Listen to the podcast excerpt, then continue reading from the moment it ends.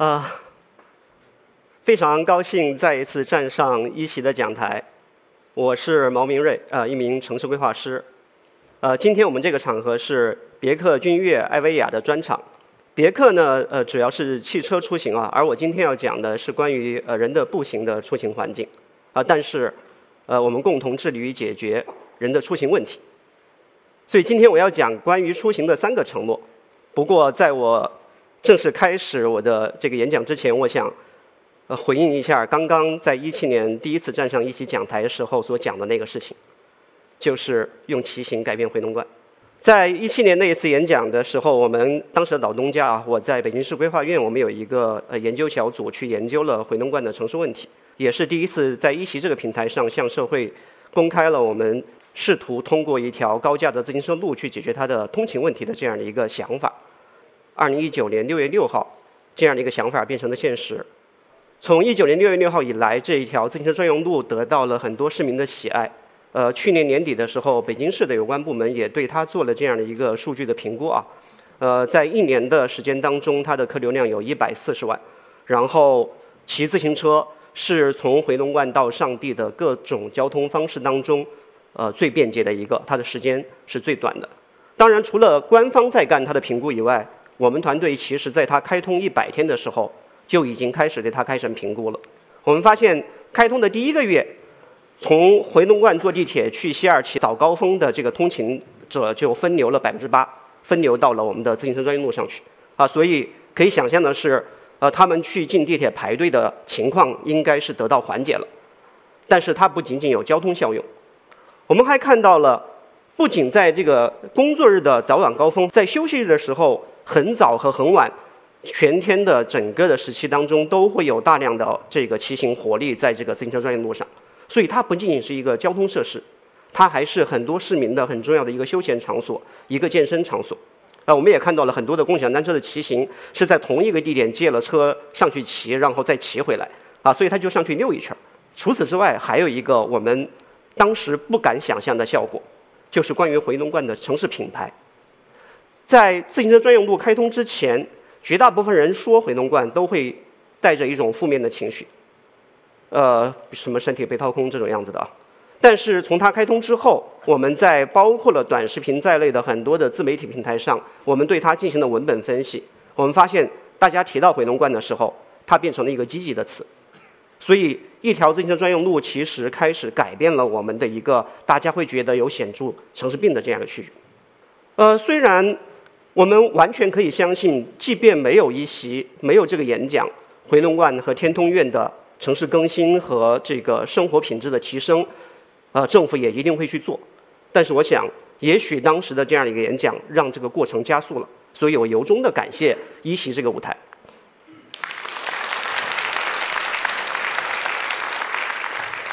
那么，我今天的演讲呢，从一面墙开始。这一面墙在我一七年的第一次演讲的时候也出现了。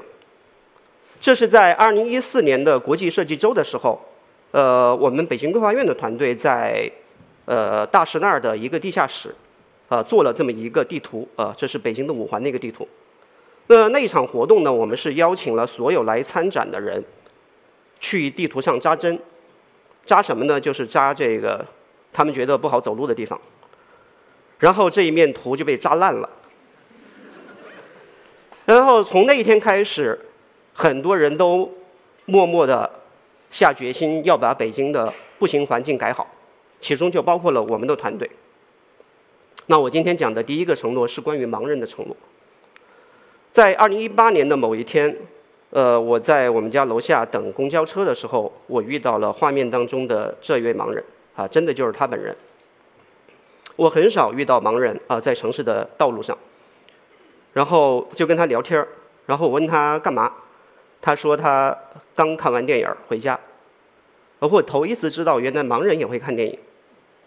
然后他说这个他们每周末都会到这个天安门的保利剧院啊去看电影啊，当然他们主要是听啊，所以我也是通过他接触到了盲人这个群体。知道了，他们也有自己的公共生活；知道了，他们也会发朋友圈，也会看 B 站；知道了，他们在出行的过程当中会遇到很多的困难。所以我在之后就跟这个呃当时北京市规划和自然资源委的这个呃主管基础设施的张亚勤委员，我们去聊天儿，我们就说呃是否能够做一点事儿，让我们的盲人群体的出行更有尊严。我们就一直在等待一个机会。那这个机会在二零一九年的世界盲人日时候，我们就找到了。在那一天，呃，我们团队还有我的好朋友刘代宗所在的这个一览中山小团队，还有就是给盲人放电影的这个红丹丹文化助盲团队一起，我们组织了一次盲童盲道行的活动。我们找到了六位盲人的小朋友，还有一些盲人的成年人，啊，当然还有很多的我们招募到的社会的志愿者，一起在我们选择的北京亮马桥这个地区，呃，大概一点六公里的道路上。进行了一次盲行的试验，然后这些呃盲人志愿者他们去走，然后我们其他的志愿者会去拍摄他们的行走过程。我们要干什么？我们想亲眼看一看盲人在城市里面会遇到的问题，我们想把他们遇到的问题通过定量的方式把它记录下来。于是我们就得到了很多过去从来都不知道的知识，比如说我们选择的这一个一点六公里的道路。一个肢体健全的人，一个没有视障的人去走的话，只需要拐七个弯儿，但是平均每一个盲人要拐七十三个弯儿。在这条路上，它的真正的距离，呃，路游的距离只有一点六公里，但是盲人走下来，平均要走两千六百五十米，所以他们要比我们消耗更多的体能。还有，在很多的路段上，他们都会偏离这个盲道。在一点六公里道路上，总共有一点二公里的盲道，我们把它分成了十六个小段儿。你可以看到，其中有一些路段，所有的盲人小朋友都会严重的偏离，而且几乎所有的路段，他们都会遭遇偏离的情况。然后，我们除了去拍摄他们的这个步行过程，我们还专门去拍摄了他们的面部表情和拍摄他的一些小的肢体语言，比如说挠头啊、皱眉啊，包括这个甩手，这些呃数据我们都通过视频对它进行了标注。然后我们大概其就能够知道，在我们行走的每一个路段上，哪些路段盲人的情绪会比较好，比如说这些绿色的，然后这些橙色的就是他们情绪会比较糟糕的地路段，而红色的就是他们特别糟心的地方。那这些是什么因素导致了他们糟心呢？我们把包括了什么地面不平整啊，包括了这些呃道路的接驳中断啊，类似这些问题。所以整个这个一点六公里当中，总共找到了五百四十三个。盲人的心烦点，他们最绝望的时候是走到了立交桥下过马路的时候，他们听不到红绿灯的那个蜂鸣声，啊，所以他们那时候是最心烦、最心烦的时候。那这是一次应该说比较成功的呃行为感知试验，但是并不是一个很科学的系统性的解决方案。这么一点六公里的道路，我们使用了接近四十位的呃志愿者，我们后续的数据分析干了两个礼拜。北京总共有一万六千四百平方公里，如果用这种方式去给我们北京所有的道路去找这个无障碍的问题，我们得找到哪一天才行呢？所以我们在想，有没有可能找到一种智能的方案，它能够帮助我们自动的去感知城市的障碍，去记录这些障碍的位置，啊，能够把这些数据存储和传输回来，同时还能够帮助盲人对他提供这样一个导盲的服务。怎么做呢？我们想到了汽车的倒车雷达。我们在汽车倒车的时候，其实我们也看不到我们的障碍物，但是它可以通过雷达波的反射，知道周围有什么样的障碍。所以我今天就把我们的这个雷达也带来带来了现场。呃，你们坐得远的可能听不太到，但是坐得近的人会知道，它经那个雷达反射的不同的距离，它会有不同的蜂鸣的呃频次。这样的话，盲人就可以在他的盲行的过程当中，可以通过听觉知道这个周围多远有障碍物啊，大概是这种样子的啊。谢谢。那么，利用这样的雷达的反射数据，我们一方面可以帮助盲人更好的去行走，但是它更大的意义在于它产生的数据。这个数据包括了雷达的反射数据，包括了它的定位数据和时间数据。于是我们在里边安装了。NB-IoT 的芯片通过窄带物联网把这些雷达反射数据、GPS 数据把它回传到服务器，于是后台通过我们的算法，我们可以看到这样的地图。这就是在我们的双井的步行测试当中，它每一条道路上哪些地方会遇到障碍，我们会以这样的热力的方式来表达。而其中这些暖色的、黄色的这些地方，就代表了这里的障碍物是很密集的地方。这样的话，我们就可以自动的去感知城市的障碍物。此外呢，我们还能够知道盲人的步行速度，在哪些路段他会突然的走得慢下来啊？像这些呃颜色比较暖的这些地方啊，热力比较高的地方，就是他们步行会慢下来的地方。有了这两个数据，我们把它们一叠加，我们会找到盲人走在有一些路段上，他走得慢下来了。然后这个地方如果有很密集的雷达反射，我们就知道盲人在这儿，在他的盲道上遇到了障碍。我们还可以找到有一些地方，它步行速度慢下来了，但这个地方它没有很密集的雷达反射，说明他在这儿遇到的是无障碍建设和接驳问题。这样的话，这个人只要在走，我们就能够自动的知道哪些路段有问题，这个问题是无障碍问题还是障碍问题。利用这种方式，我们把双井所有的道路进行了扫描，我们就得到了这样一个双井的道路的无障碍的一个评估结果。那这个结果包括了它有哪些问题是它的无障碍建设不达标、不规范的问题啊？实际上这种问题在双井还是比较少的。那其次呢，还有一些问题是它按照标准规范去建设的，但是它对盲人不友好，也就是说它合规但是不合理。更多的问题。是城市管理问题，就是在盲道上会有什么电动车呀、外卖车呀、共享单车呀，这个一些临时的设施啊，这些东西给盲人带来的阻碍。那这是我们对于双井所做的这个呃这个无障碍的扫描，但实际上对于城市的无障碍来说，呃盲道只是所有的无障碍问题当中非常少的一部分。我们还有大量的其他的，比如说听障、呃肢体残障啊，包包括老年人，我们有很多其他的无障碍的要求。所以北京市也出台了一个无障碍的一个设计规范啊，一个建设指南。然后因为北京要召开冬奥会和冬残奥会，所以呢，北京市残联对北京的所有的街道乡镇发布了一个要求，就是要求他们地毯式的对于辖区里的所有的公共设施啊，包括了餐馆、影剧院、便利店、呃呃银行 ATM 机啊，所有的街道空间啊，包括了步行空间，包括了过街天桥、出入口、公交站。以及所有的居住空间，包括了单元楼、小区里边的公共空间等等等等，都要进行无障碍无障碍的调查和评估，而且每一类空间都有不同的要求。这样的一个工作，对于基层政府来说，几乎不可能完成。他们首先不知道自己辖区里边都有多少个餐馆，都有多少个 ATM 机，也不知道每一类设施这么详细的要求该怎么去调查。所以我们在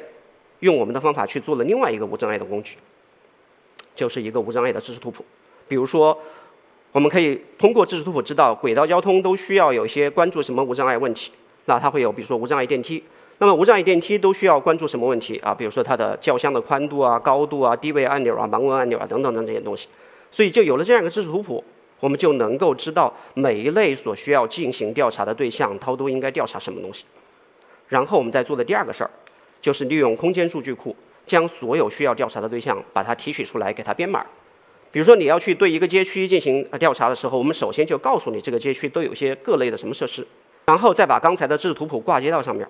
然后我们去调查就会比较简单了。用这样的一个小程序，你走到这儿，我们后台会告诉你，啊，这个比如说你要调查超市，我们会把超市给编码给你，你就可以直接选择你要调查的是哪一个超市，然后这边就会有关于这个超市这个对象它所需要进行无障碍调查的内容，你只需要点是或者否，我们就可以快速的把它给采集回来。采集回来，它传到我们的后台，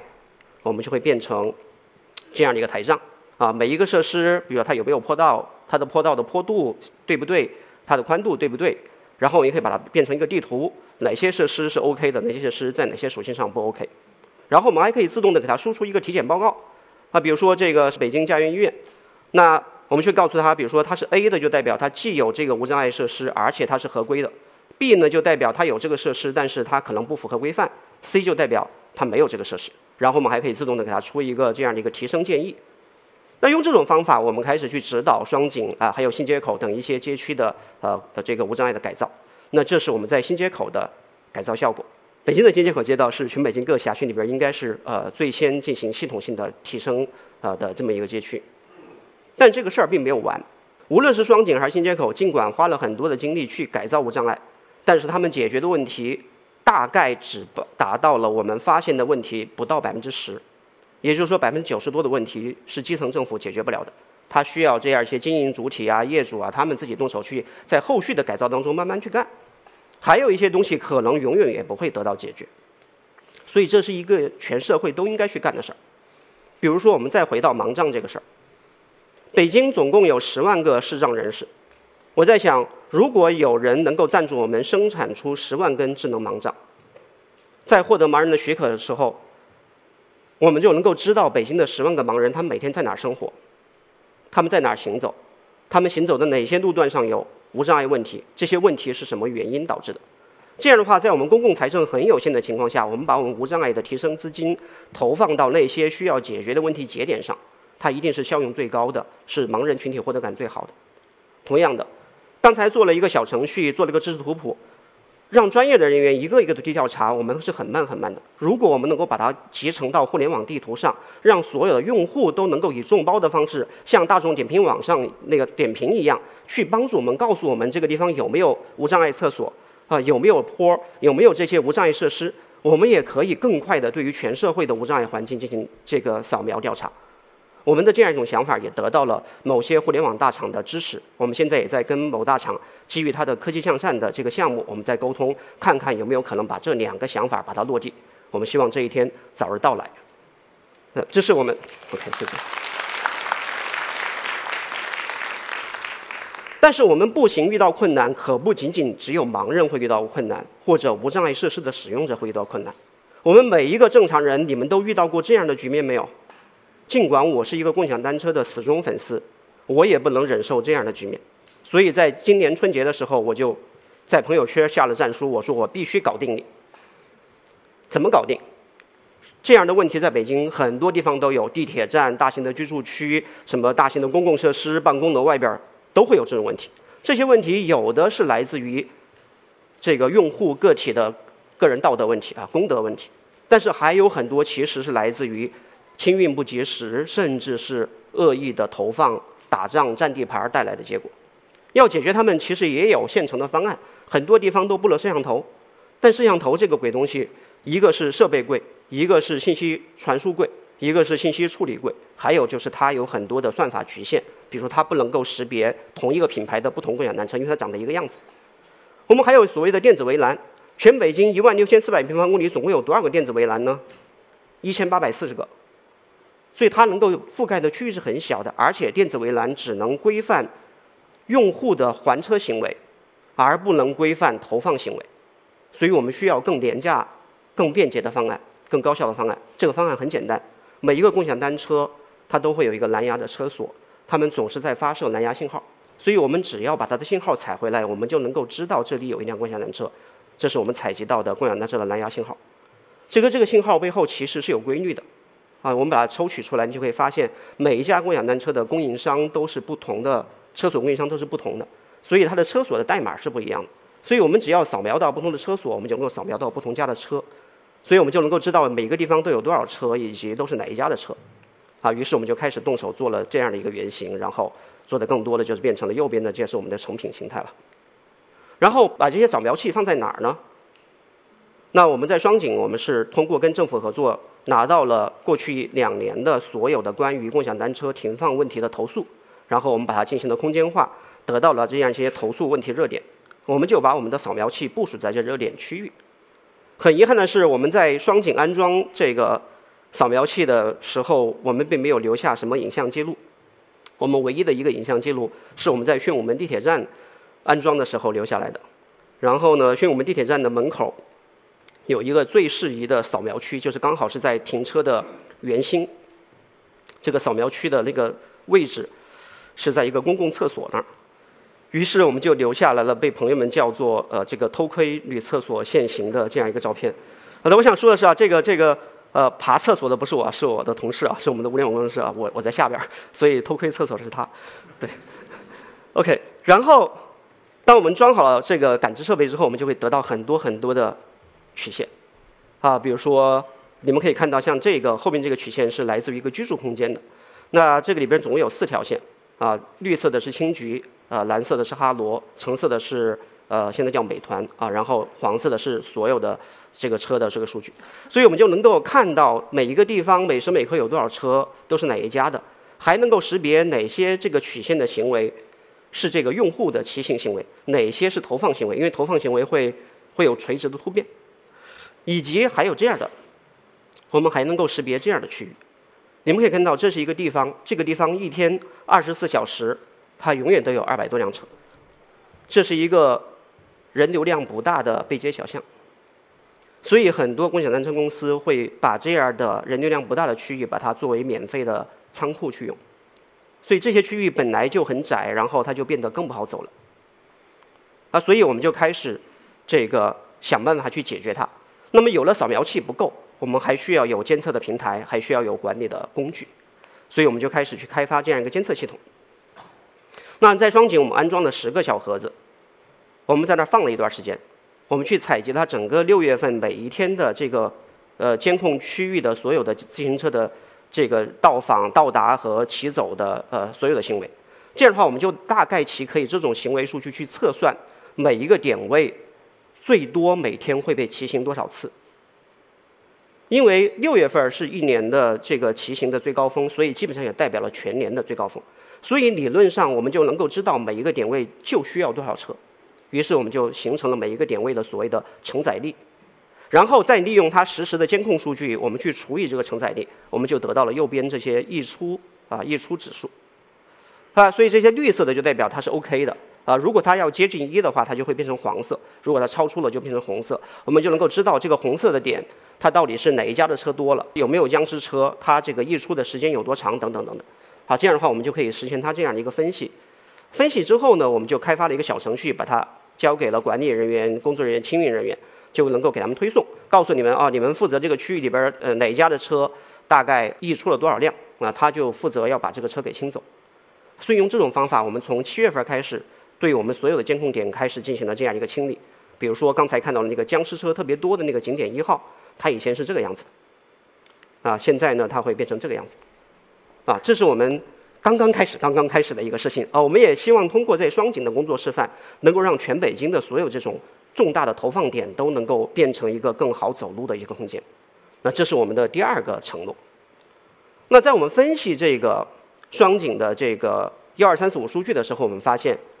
关于这个公共空间的投诉，可不仅仅是共享单车，共享单车只是他们投诉当中非常少的一类。在全中国的绝大部分城市的区域的市长信箱或者市民热线的投诉当中，排名前三的总有一类，就是关于环境问题的投诉。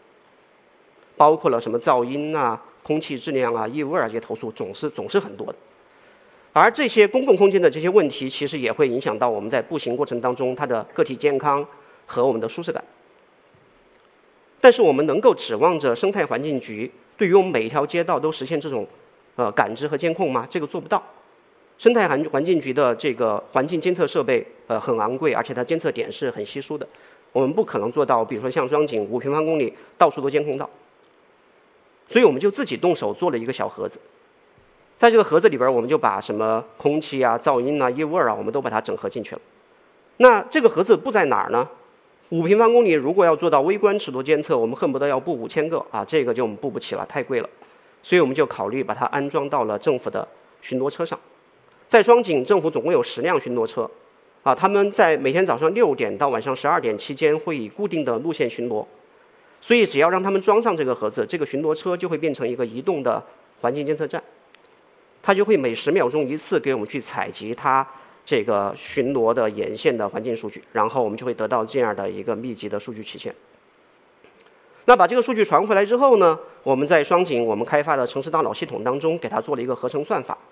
就可以把它合成到所谓的二十五米网格的每一条道路的这个环境监测的这个监测值上。大概每个小时会给它合成一次，然后再利用我们的判断规则去找到这些区域里边的所谓的环境异常点啊，比如说像这些热力点，就是我们通过它回传的数据主动感知的这个城市环境问题。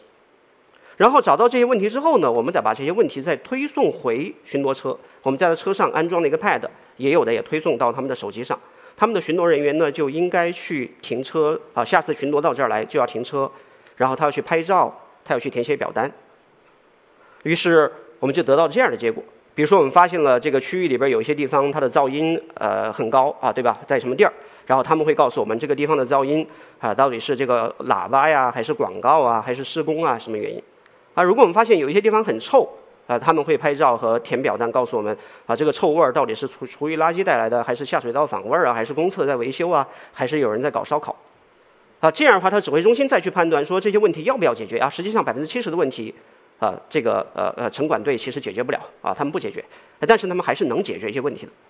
所以在一九年底到二零年年底这一年的时间当中，呃，我们主动的帮助呃双井发现了啊这样的一些问题。